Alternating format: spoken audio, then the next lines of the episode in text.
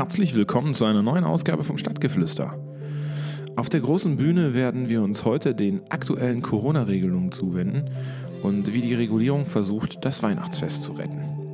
Außerdem sprechen wir an der Bordsteinkante über die neue Multifunktionshalle, die auf dem Gelände der ehemaligen Hauptschule am Hölkeskampring, dem bald entstehenden H2Ö, entstehen wird.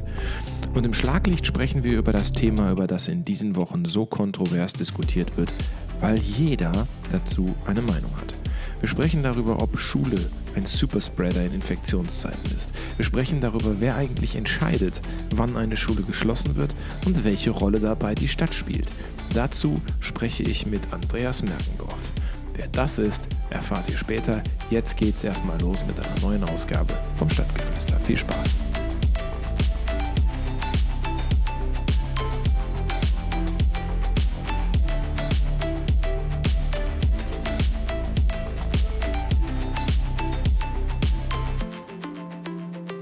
Es ist doch so.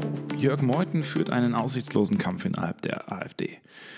Die Partei, die sich in dieser zweiten Welle der Pandemie als einzige Partei zu einem Präsenzparteitag durchgerungen hat, um ihre Rentenpolitik endlich einmal auf solide Füße zu stellen, kann sich offensichtlich nicht dazu durchringen, eine klare Kante gegenüber Verschwörungstheoretikern und Extremisten zu finden.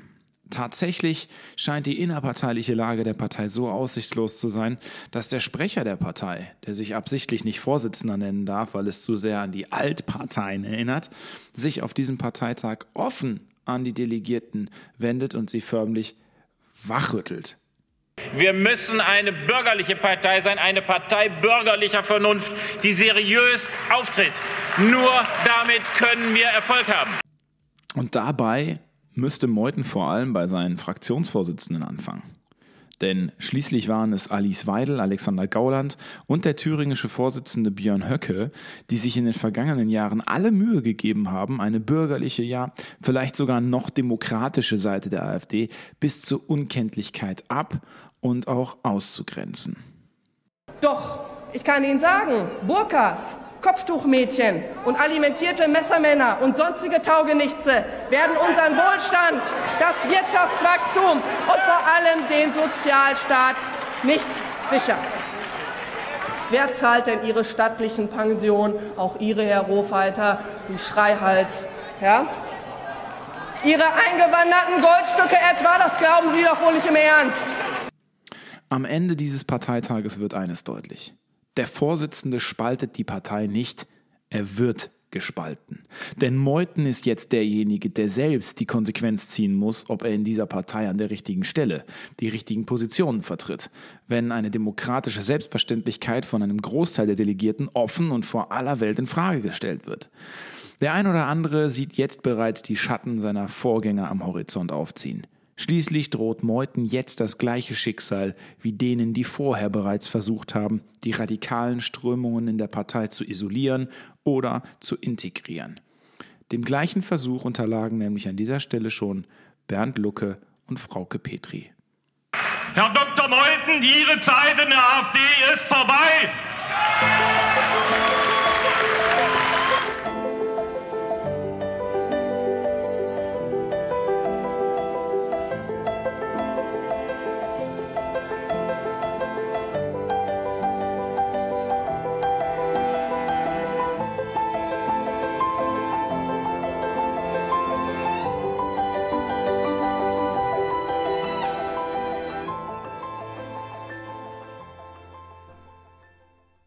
Schlaglicht.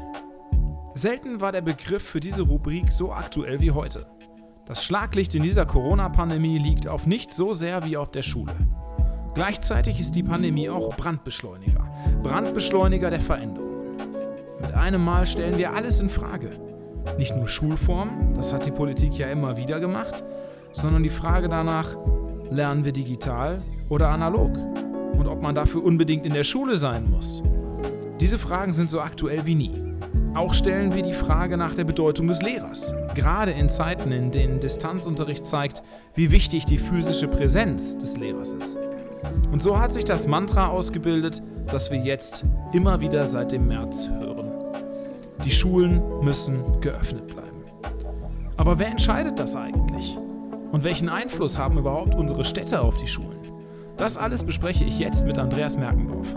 Der Mann könnte für dieses Thema nicht authentischer sein. Er kommt aus dem System, war ehemals tätig beim Philologenverband in Nordrhein-Westfalen und ist nun Fachbereichsleiter im Fachbereich Schule der Stadtverwaltung von Herne.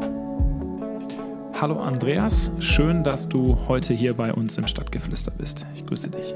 Danke, Timon. Habe mich sehr über die Einladung gefreut und äh, ja, freue mich jetzt sehr auf das Gespräch. Ja, wir freuen uns auch. Andreas, ähm, vielleicht erklärst du erst einmal, welche Aufgaben hat eigentlich Schule ähm, beziehungsweise Schulverwaltung in der Stadt? Weil die meisten Menschen gehen ja erstmal davon aus, Bildung ist Ländersache. Hm, genau, Bildung ist Ländersache und ähm, ich glaube, man muss einfach jetzt mal unterscheiden zwischen vor Corona und während Corona, vielleicht auch nach Corona, weil unheimlich viele Dinge sich beschleunigen und dadurch auch ähm, ändern.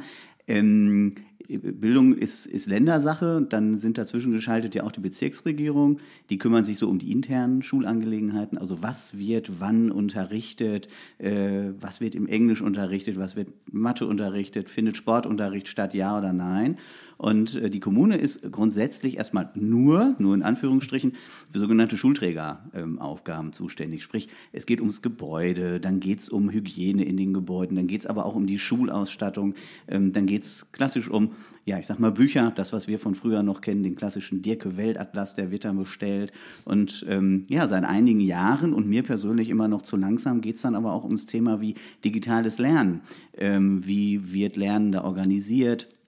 welche Programme werden angeschafft, welche digitalen Endgeräte werden angeschafft und ähm, es kommt immer verstärkt hinzu, dass man als Schulträger ganz eng in der Abstimmung ist mit den Schulformsprechern. Jede Schulform hat Schulformsprecher, was dann doch wieder äh, inhaltlich wird. Und äh, diese Mischung, die ist das Spannende. Also ich würde sagen, Schulverwaltung früher, klar, mhm. das war ein reines Bestellen von Büchern und jetzt geht es mehr in die inhaltliche Verknüpfung. Wir haben äh, Bildungspartnerschaften mit Schulen, wir entwickeln die Talentschulen weiter. Also ist es schon ein Arbeiten auch inhaltlicher Art, was in Herne vor Ort gut funktioniert, was aber auch so eine Bezirksregierung und so ein Land auch erstmal lernen muss, wenn Kommunen da aktiv unterwegs sind. Mhm. Sag mir mal, Wann hast du angefangen im Fachbereich Schule in Herne? Und das weiß ich noch ganz genau. 1.3.2019 ist jetzt mhm. knapp äh, anderthalb Jahre her. Und dann hattest und du ein Jahr Zeit und dann ging Corona los. Was hat sich verändert, deiner Meinung nach, in der, jetzt erstmal in deiner alltäglichen Arbeit, in deiner persönlichen Arbeit? Aber was hat die, ähm, die Corona-Pandemie mit der Schule verändert? Oder was hat die Pandemie mit der Schule angestellt? Hm. Ich glaube, zweierlei Dinge hat äh, Corona mit äh, Schule angestellt. Zum einen stehen die Schulen seit März 2020, seit Beginn der Pandemie, unter, ich sag mal, ähm, ja, so, so, so Dauerbrennpunkteinsatz, dass also immer jeden Tag was Neues passiert. Es müssen Dinge ähm, umgeswitcht werden, es müssen Dinge beackert werden von den Schulleitungen, von den Lehrern, von den Eltern. Findet Unterricht statt, findet Unterricht nicht statt? Ähm, sind die Hygienemaßgaben äh, äh, ausreichend. Das ist also, ähm, sag mal, ins Tagesgeschäft übergegangen, dass es immer mehr ein Troubleshooting ist. Und da muss ich sagen, da habe ich größten Respekt vor den Schulleitungen, vor den Lehrerinnen und Lehrern, aber auch vor den Schülerinnen und Schülern und auch vor den Eltern, die das natürlich gesellschaftlich alles mittragen müssen. Ähm, und ähm, ja, bei uns im Fachbereich hat sich so entwickelt, dass wir eine eigene Geschäftsstelle äh, eingerichtet haben, Schule Covid, einfach nur zur Abwicklung der ganzen Anfragen aus Schulen, die täglich wirklich kommen. Und da steht das Telefon ähm, auch äh, nicht mehr still. Mhm. Und was wir gesehen haben, sind einfach die Schwachpunkte, nicht nur im Schulsystem, sondern auch in der Kommune, nicht nur in Herne, sondern in allen Kommunen. Und ein großer Schwachpunkt sind natürlich immer wieder die Gebäude. Wir hatten ähm, eine Riesendiskussion auch ums Thema Lüften, wo man denkt, naja, das ist ja einfach nur ein Fenster aufmachen, aber wo keine Fenster aufzumachen sind, wird schon problematisch. Ja. Und natürlich auch beim Thema digitalem Lernen. Das dachte sich so leicht, aber da gehört so viel mehr zu, nicht zuletzt das Thema der digitalen Endgeräte für Schülerinnen und Schüler. Ist deiner Meinung nach ähm, Schule der Superspreader, äh, für den er immer für den sie, die Schule, für den sie immer gehalten wird? Gar nicht. Also wir haben auch belastbare Zahlen, dass wir wissen, die Infektionen finden nicht in Schule statt. Mhm. Das ist so. Und das heißt, die Infektionsmaßgaben, die Schulleitung gemeinsam mit den Lehrerkolleginnen umsetzen, ähm, die werden auch von den Schülerinnen und Schülern befolgt. Und es gibt äh, so gut wie keine Infektion in Schule. Wenn wir Infektionen haben von, sag mal, Kindern und Jugendlichen dann, weil die sich außerhalb von Schule infizieren, sei es im häuslichen Kontext oder im Freundeskreis oder ähm, das ist auch ein Thema, was wir ja angebracht haben, der Schulzeitstaffelung, sei es irgendwie auf dem Weg zur Schule hin oder wieder zurück, weil in der Schule, da gibt es die Maskenpflicht, da haben wir äh, Abstände, die eingehalten werden, da kann gelüftet werden, das haben wir in Herne geschafft. Ähm, da ist es so, dass äh, es also fatal wäre, wenn wir sagen, ähm, Schulen werden äh, super Spreader Hotspots, das sind sie in der Tat nicht.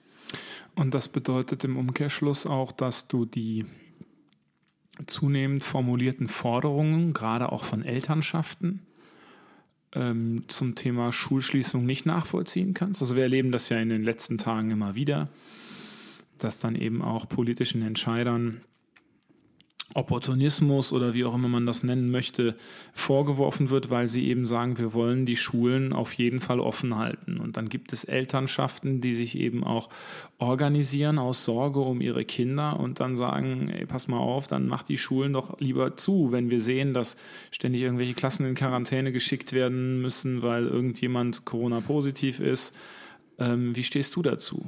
Ich sehe das sehr ambivalent. Ich verstehe natürlich immer Sorgen von Eltern. Ich bin selbst Vater und da hat man natürlich auch einen Blick drauf, was passiert da in der Schule. Mhm. Das ist das eine. Das andere ist, ähm, das kann ich so aus meiner jahrelangen oder jahrzehntelangen Tätigkeit auch sagen im Bereich Schule, ähm, Bildung ist Beziehungsarbeit und Beziehungsarbeit findet in Schule statt.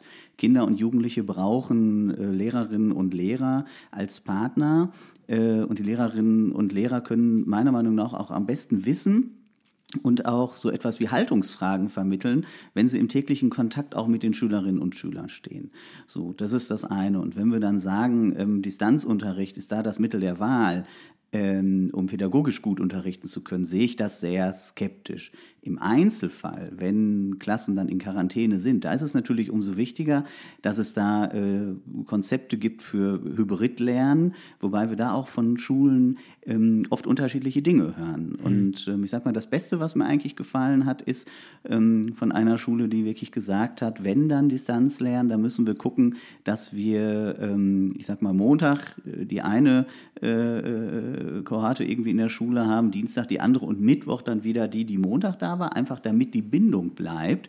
Die haben große Sorge, äh, das wochenweise zu machen. Und ähm, man hört immer von, von vielen Eltern, ja, ähm, Lernen auf Distanz ist das Allheilmittel. Wir haben aber auch unheimlich viele äh, Zuschriften, gar nicht mal weniger, äh, von Eltern, die sagen, ähm, bitte haltet wirklich die Schulen so lang wie möglich offen, weil ähm, wir zum einen vielleicht eventuell Betreuungsnotwendigkeiten haben oder sehen, dass unser Kind alleine vier, fünf, sechs Stunden vor dem Laptop gar nicht lernen kann. Und ich finde, das sind auch wichtige Aspekte und die gilt es miteinander in Einklang zu bringen. Deshalb würde ich nicht eine Schelte Richtung Schulministerium machen, wenn die sagen, ähm, wir halten möglichst lang am Präsenzunterricht fest. Mhm. Ich denke nur, wahrscheinlich muss es immer mal besser erklärt werden und was klug wäre. Und da sind wir bei dem Punkt, was kann man so als Kommune? Ich würde mir als Schulträger mehr individuelle Handlungsfreiheit wünschen von Schulministerien. Wo ist die denn begrenzt? Also das ist äh, ja ein interessanter Punkt, weil ich habe manchmal den Eindruck, dass Menschen von, vom, von der Stadtverwaltung Dinge fordern, die die Stadtverwaltung vielleicht gar nicht in der Hand hat. Hm. Also kannst du da vielleicht mal ein Beispiel machen? Ja, ich kann das am Beispiel ähm, aufziehen bei so einer ganz kleinen Geschichte mit großem Effekt der Schulzeitstaffelung. Mhm. Ähm, und setzt vorweg, wo sind wir begrenzt? Wir sind leider eigentlich komplett begrenzt, weil das Ministerium wirklich landesweit vorgibt, was erlaubt ist und was nicht. Also Schulzeitstaffelung heißt, Unterricht beginnt um 8 Uhr und endet theoretisch nach der sechsten Stunde um 13.20 Uhr oder halt im Nachmittagbereich. Ja, genau. Und Schulzeitstaffelung für uns heißt das, wir haben ja geguckt, dass wir, äh, ich sag mal, Kinder und Jugendliche von der fünften bis zur zehnten Klasse, dass wir die staffeln. Dass also fünfte, sechste, siebte Klasse anfängt zur ersten Stunde und achte, neunte, zehnte Klasse zur zweiten Stunde. Und allein da. Um den öffentlichen Personennahverkehr zu entlasten. Genau, um mhm. den öffentlichen Personennahverkehr zu entlasten und auch die Situation morgens vor den Schulen zu entlasten. Mhm. Und allein das hat ungefähr ja, drei Monate gebraucht in der Abstimmung, auch mit der Bezirksregierung und dem Schulministerium. Wo ist denn das Problem an der Stelle? Das Problem ist eine Erlasslage, dass es ein Schulgesetz gibt und da stehen Erlasse drin, wann Schulzeiten starten dürfen mhm. und das Ministerium bis zum Schluss dann nicht gesprächsbereit war und wir nur gemeinsam mit der Bezirksregierung Arnsberg da eine Sondergenehmigung bekommen haben, den Unterricht ein bisschen weiter zu staffeln, als ähm, ja, es eigentlich vorgesehen ist. Und sowas empfinde ich als sehr ärgerlich und auch als sehr zäh in der Auseinandersetzung. Und ich war heute gerade noch in einem Gespräch äh, mit verschiedenen anderen Schulträgern NRW-weit.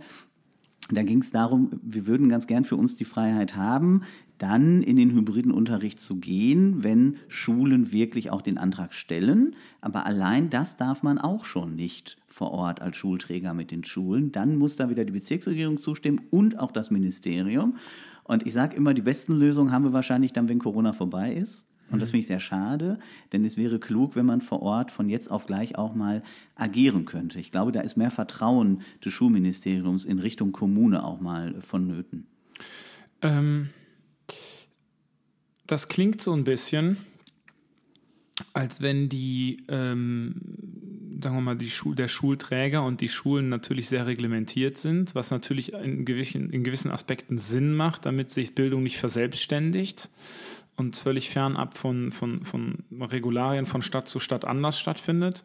Auf der anderen Seite, lass uns mal in die Zukunft denken. Also was bleibt von Corona am Ende des Tages übrig? Ich glaube, dass wir in einem Jahr darüber sprechen werden, dass wir Schule sowieso komplett neu denken müssen. Wir werden darüber denken, nachdenken müssen, ähm, ob es nicht Schulen gibt, die, die, die beispielsweise einen Tag in der Woche nur Distanzunterricht machen.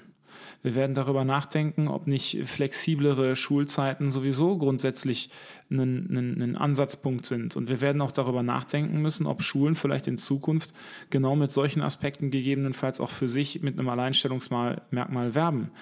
Ähm, jetzt, jetzt ruft der Oberbürgermeister in der Presse dazu auf, äh, dass die Schulen Wechselunterricht machen sollen. Das ist jetzt ein bisschen unfair, dass ich das jetzt formuliere. Aber ich persönlich sage erstmal, der Oberbürgermeister sollte sich eigentlich aus inhaltlichen schulorganisatorischen Maßnahmen erstmal raushalten. Ähm, kann er das überhaupt? Ja, also ich sehe das ein bisschen anders bei dem Punkt, ob er sich da raushalten soll. Ich glaube, dass ähm, sämtliche Oberbürgermeister auch natürlich sich in der Pflicht sehen und das ist auch klug, ähm, die Inzidenzzahlen ähm, ja natürlich möglichst weit ähm, zu drücken. Und wenn wir dann sehen, dass wir allein in Herne bei ungefähr 160.000 äh, Einwohnern 20.000 Schülerinnen und Schüler haben, ist das der größte Batzen. Das ist also quasi das größte Unternehmen, was es in Herne gibt, verteilt auf 44 Standorte. Und da zu überlegen, wie halbiere ich da auch Kontakte oder wie minimiere ich da Kontakte, das ist äh, grundsätzlich meiner Meinung nach äh, ein positiver Ansatz und eine gute Hilfestellung. Aber er greift damit indirekt in die Selbstverwaltung der Schulen ein. Genau. Ähm, er greift greift indirekt in die Selbstverwaltung der Schulen ein, in dem Sinne, dass es verkehrt wäre, wenn sowas vorgegeben wird. Ich glaube, es ist klug, dass Stadtgesellschaft, da gehört der OB dann zu, Stadtrat, sämtliche Ausschüsse, Schulausschüsse, wir haben es da auch diskutiert, sich äh, Gedanken machen und dass diese Aspekte ich sage das mal kritisch, proaktiv, aber auch diskutiert werden. Das ist das eine. Wichtig ist aber dann auch zu wissen, ähm, dass auch ein OB dann in diesem ganzen Konzert äh, der, der Zuständigkeiten, was Bezirksregierung und Land angeht, wirklich wenig ausrichten kann. Und wir nehmen äh, den Ansatz des Oberbürgermeisters, sage ich mal so, als Vehikel, um mit den Schulformsprechern auch wirklich kräftig darüber zu diskutieren. Ähm, inwieweit ist es bei euch pädagogisch überhaupt möglich, ähm, Unterricht zu staffeln. Das ist ja auch sehr schulformabhängig, ne? Genau. Und auch sehr altersabhängig, muss man dazu genau. sagen. Genau. Und da bin ich bei dem, was ich vorhin gesagt habe. Es mag im Einzelfall und für einige Schulen mag das problemlos funktionieren. Ich sage das mal, bei Schulen, die schon komplett digitalisiert sind und wo die Schülerinnen und Schüler ähm, digitalen Unterricht schon so als eingeübtes Verhalten haben und die Eltern da auch hinterstehen und die Kinder sind auch ein bisschen älter, also es ist ja keine Kinder mehr, ich sage mal so ab der 8., 9. Klasse, da kann man Jugendliche auch allein zu Hause lassen. Sie sind ja auch so schon allein ganz woanders unterwegs, nicht nur zu Hause. Da macht das meiner Meinung nach Sinn. Wenn ich das sehe äh, in Grundschulen, dann macht das überhaupt keinen Sinn. Wenn ich die Erprobungsstufe an den weiterführenden Schulen sehe, macht es meiner Meinung nach auch keinen Sinn. Kinder mit elf, zwölf Jahren dann äh, zu Hause da vor den Laptop zu äh, sitzen. Also da bin ich wirklich der Meinung, äh, Schülerinnen und Schüler auch in, gerade in diesem Alter brauchen Lehrerinnen und Lehrer und nicht nur das, die brauchen auch diesen Raum Schule als Wohlfühlort. Also ich Als finde, der ist Sozialraum, nicht, ne? genau, als Sozialraum, danke, der ist nicht zu unterschätzen. Und ich habe große Sorge, dass das in der Diskussion untergeht.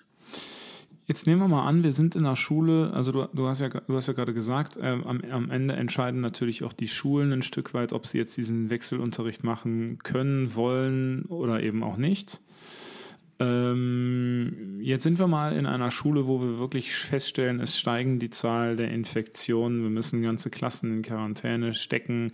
Dann gehen ja auch meistens Lehrer, die Kontakt hatten in den Klassen oder damit unterrichtet haben, gehen dann ja vermutlich auch häufig in Quarantäne. Ähm, wer entscheidet jetzt nur, damit man das mal klar hat und damit die Leute das auch mal verstehen oder mal gehört haben, ähm, die da draußen natürlich auch unterwegs sind und sich Sorgen und Gedanken machen, aber auch eine Meinung haben. Wer entscheidet denn jetzt am Ende, ich mache diese Schule zu?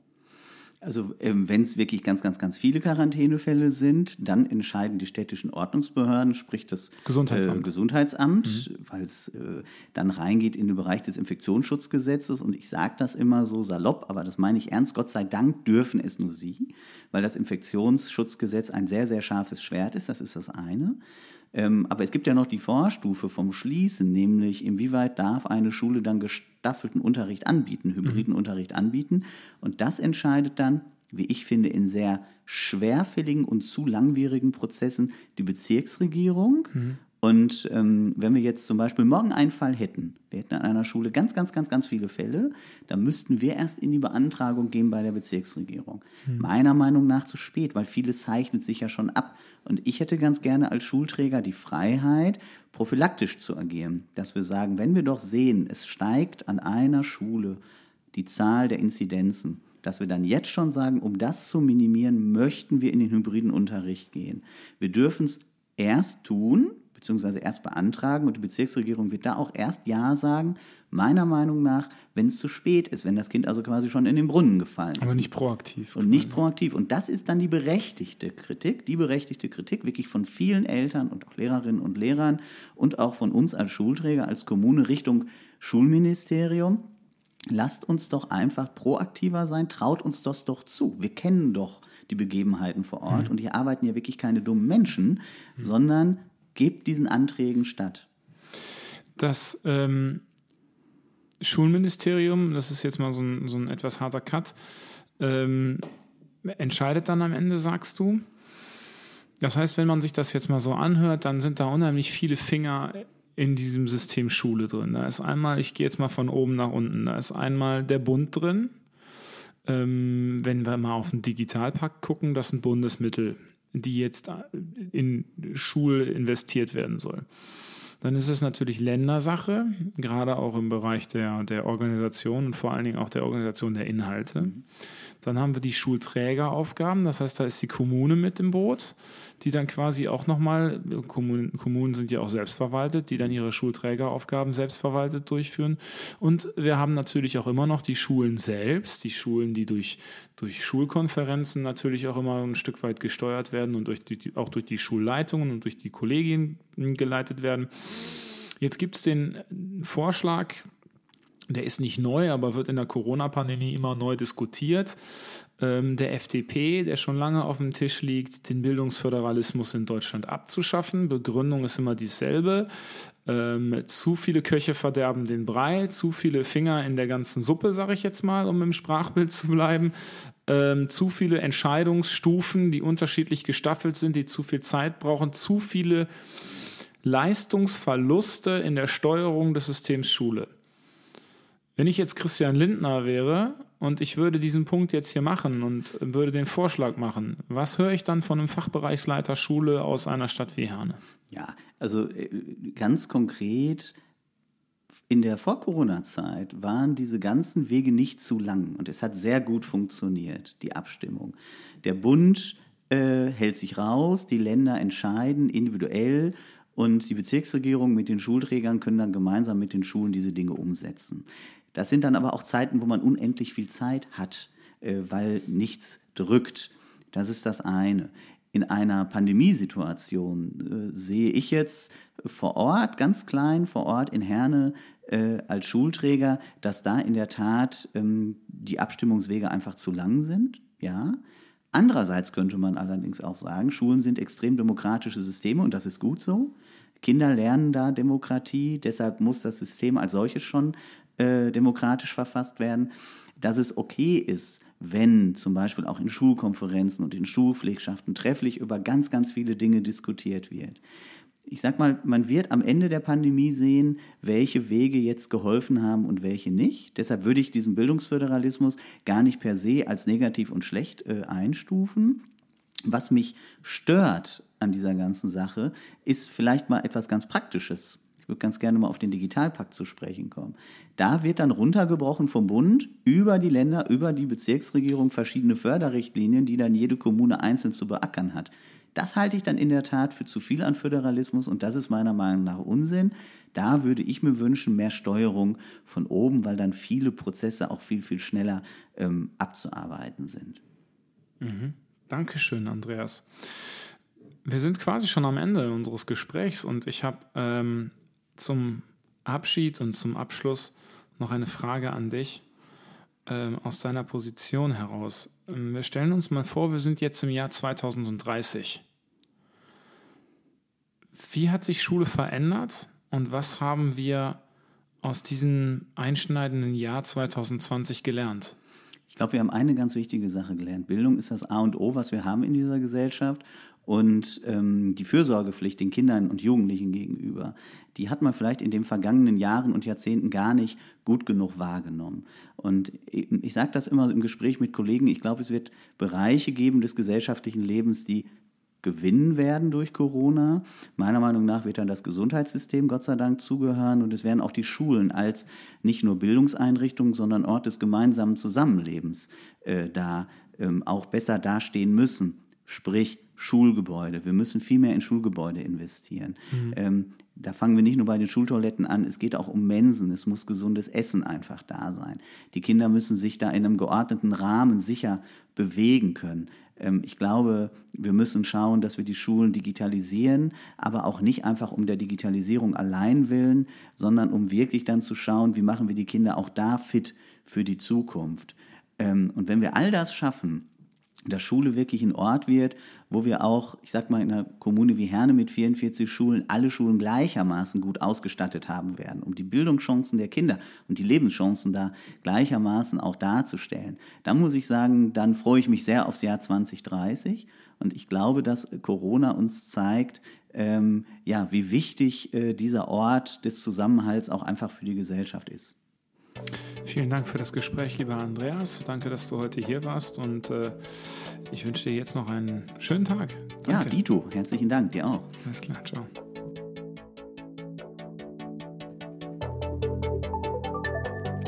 Die Bordsteinkante. Das Herzankel.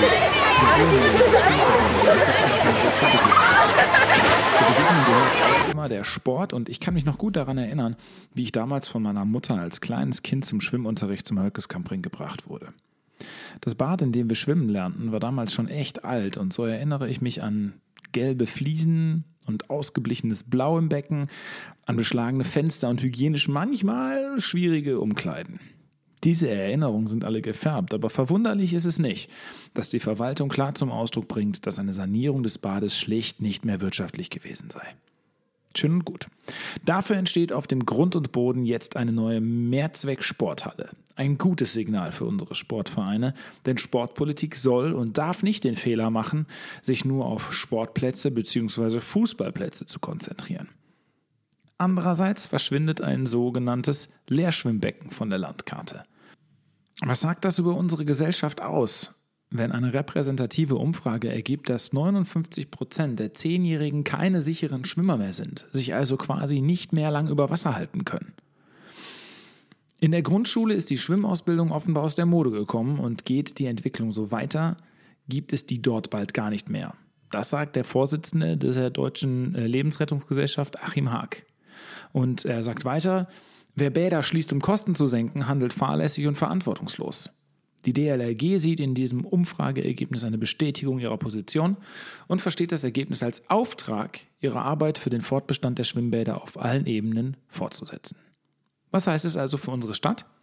Ganz klar, wir brauchen jetzt endlich einen Schwimmflächenbedarfsplan und eine Aufstockung der vorhandenen Schwimmflächen um mindestens eine, um den Wegfall kompensieren zu können. Dass diese Maßnahmen in einer überschuldeten Ruhrgebietskommune wie Herne natürlich ein Kraftakt sind, das versteht sich von selbst. Und das war das Stadtgeflüster für heute. Ich hoffe, es hat Ihnen ähnlich Freude bereitet wie auch mir, das Ganze hier aufzubereiten und vorzubereiten und durchzuführen. Und wir sehen uns, wenn Sie mögen, bei der nächsten Ausgabe. Bis dahin wünsche ich Ihnen alles Gute, bleiben Sie gesund. Es grüßt Sie herzlich, Ihr Timon Radeke.